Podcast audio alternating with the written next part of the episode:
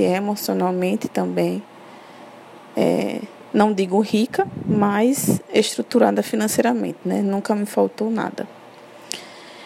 Então, assim, meu pai, hoje ele é aposentado da aeronáutica, um pai que sempre teve um, o meu avô sempre prezou muito pelo estudo, apesar dele não ter também muitas condições. Então todos os filhos estudaram e e quem se apegou a isso e as possibilidades que veio hoje vive bem, como meu pai.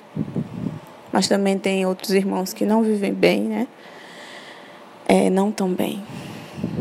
E meu pai entrou primeiro na Marinha muito novo, é, com 16 e 17 anos, se eu não me engano. Depois foi para a aeronáutica, onde ele se aposentou como